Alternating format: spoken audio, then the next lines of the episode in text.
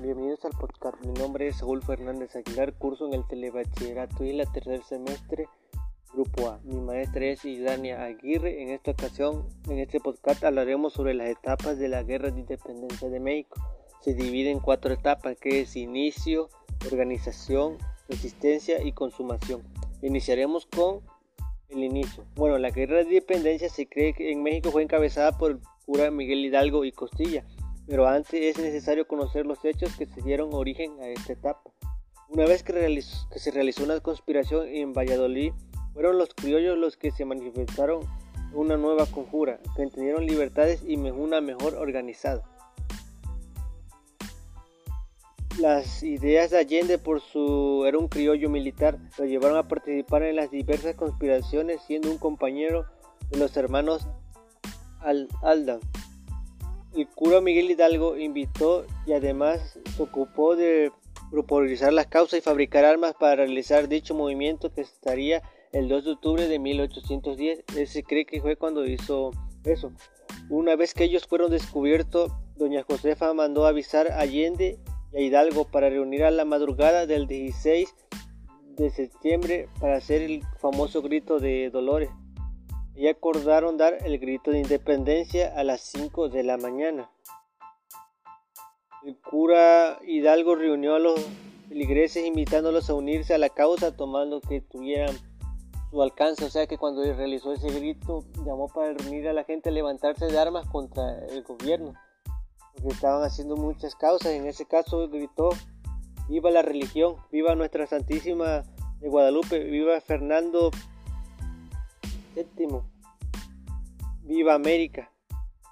Eso hizo para promulgar, o sea, para hacer, difundir a la gente para que se levantaran armas, dejar de ser manipulados por, en este caso, que eran los España, los españoles, para que dejaran eso.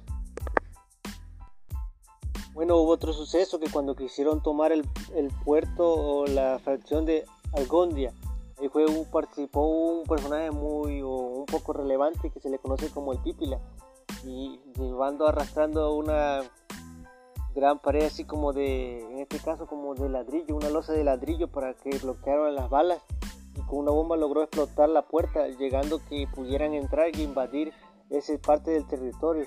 Cuando todo había pasado y el orden se estableció, Hidalgo nombró a las autoridades, acuñó la moneda, fundió cañones y trató de organizar a sus hombres para hacer otro nuevo ataque. A finales de 1810 el movimiento se había extendido por varias regiones del país, por ejemplo en Gutiérrez Lara, en Tamaulipas y Texas, Coahuila y Nuevo León, con Mariano Jiménez. Posteriormente en Aguascalientes se dirigían a Zacatecas, Saltillo, Coahuila, bajo el mando de Ignacio Alonso. Para el 11 de marzo de 1810 en Atante, Abajam, Elizondo traiciona a los caudillos como Hidalgo, Allende y Aldama y Jiménez y posteriormente a Abasolo. Finalmente en Chihuahua, después de un consejo de guerra, condenaron a muerte y el 30 de julio Hidalgo fue fusilado en el patio del hospital de esa ciudad. Abasolo salvó la vida y fue condenado a prisión a España. En, junio anterior habían sido fusilados Allende, Aldama y Jiménez. Sus cadáveres fueron decapitados y sus cabezas exhibidas en Guanajuato dentro de unas jaulas de hierro colocadas en cuatro ángulos de Algomdia de Granadita.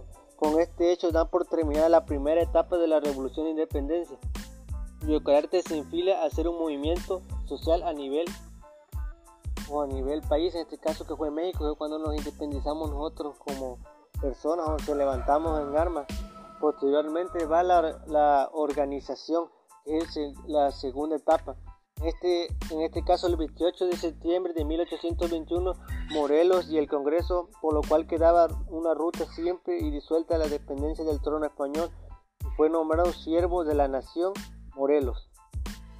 Y ese se firmó el Acta de Independencia de México el 28 de septiembre de 1821.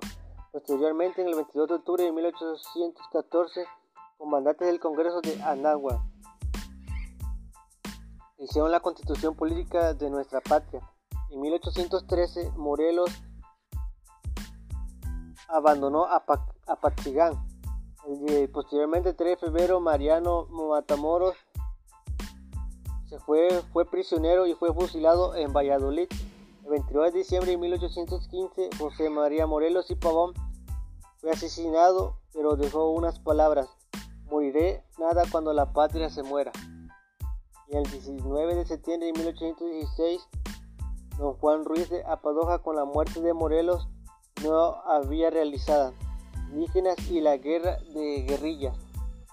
Y en 1821, aquí ya voy más, más atrás, José María Morelos creó la primera provincia libre de México, la de Nuestra Señora de Guadalupe, conociéndolo como la capital de, de de Costa Grande. El 19 de febrero al 2 de mayo de 1811, José María Morelos y Pavón Calleja y Sugar pasó a la cuadra para obtener los antes posible la capitulación de la ciudad. El hijo hecho un papel que se le conoce como el, el indulto que habían expendido las cortes de los generales. El 25 de noviembre de 1812, Morelos Matamoros, Morelos Matamoros, don Hermejo y generales militares decidió reaccionar de la plaza de Tehuacán y finalizó la victoria de los insurgentes. Posteriormente, el 13 de septiembre de 1813, José María Morelos y los representantes de las provincias se instaló en Chilpancingo el primer Congreso de México. Morelos se presenta ante el Congreso para darle lectura al documento de su autor, el nombre Sentimientos de la Nación, donde expresó la idea que es el, documento de ella para el 16 de septiembre, para que cada día, fecha de cada año, el 16 de septiembre se celebrara a los héroes que lucharon por nuestra patria. Este documento, como ya mencioné, se le conoció como los sentimientos de la nación. Posteriormente, la tercera parte de esto es la resistencia se dio inicio en el año 1816 a 1818, etapa que abarcó la resistencia. Morelos. Etapa de la resistencia abarca estos años en la muerte de Morelos, perdiendo a uno de los líderes más importantes de la independencia de México. En 1816 los insurgentes, un movimiento insurgente que había revuelto solo algunas fuertes y eran posiciones naturales en las montañas, o sea, tenían fuertes en las montañas para resguardarse. En 1817, Ramón Rayón fue fuerte de Michoacán, el poro capituló en 1817 después de varios ataques. Ahí en, ese puesto recurrió y abarcó varios ataques en eso. En 1818 la Junta del Gobierno de Antonio López de Lara, fuerte de Gaudilla, sirvió el refugio de la Junta del Gobierno Baudel mandó Antonio López de Lara siendo abarcando por la Junta antes de la capitulación de 1818. O sea, la Junta del Gobierno se instaló en ese fuerte para guardarse y ocultarse de los españoles en esos entonces y posteriormente en 1818 Pedro Moreno y don Francisco Javier en el fuerte del sombrero resistieron por resistieron mucho, pero no pudieron hacer mucho, dado que era mucho el ejército. Eso eran como unas partes del ejército para resistir los ataques. Y en 1818, Padre Torres, el fuerte de los remedios, fue ocupado en Guanajuato en 1818. Ahí los españoles les dieron muerte a todos, o sea que todos estos que acabo de nombrar, en, el, en ese puerto o en ese fuerte le dieron muerte a todos ellos en 1818. Y para concluir con las etapas de la guerra de independencia, nos vamos a la etapa de la consumación, o sea, su terminación. En 1812, Vicente Guerrero y Agustín de Inturbide. La consumación española de 1812 fue liberal. Peninsulares de la Nueva España buscaron a un cuadrillo que terminaba en una guerra que se había hecho invisible. En ese caso estamos hablando de Vicente Guerrero. Inturbide no pudo con, el, con Guerrero decidió pactar con su enemigo, traicionando para cuidar la consumación independiente. O sea que él traicionó Inturbide a los suyos para quedarse con eso, por ejemplo, para aliarse con Vicente Guerrero. Y posteriormente, el 27 de septiembre de 1821, el ejército triganante Agustín de Inturbide, Vicente Guerrero, Vicente Guerrero llega triunfante con el ejército trigarante a la Ciudad de México por lo, por lo actual calle de Madero hasta el Zócalo van recorriendo todas las calles del centro, o sea que llegaron triunfantes a la Ciudad de México y recorrieron casi todas las calles del centro para que vieran su llegada. Y el 24 de febrero de 1821 el ejército trigarante y Agustín Iturbide el plan de Iguala que se dedicará a la Nueva España como país soberano e independiente. En esto es lo que trata el plan de Nueva el plan de Iguala. Y para terminar, el 24 de agosto de 1821, Virrey Odanju y Agustín de Turbide. El Tratado de Córdoba decía o ofrecía el trono de Nueva España a Fernando VII a cualquiera de Nueva España de sus descendientes, o sea, ofrecieron el trono a Fernando VII y si él llegaba a morir o le pasaba algo, su descendiente tomaría el lugar y esto se fue en el Tratado de Córdoba. Bueno, para terminar esto ha sido todo en el podcast, espero que le haya gustado y haya sido de buena utilidad.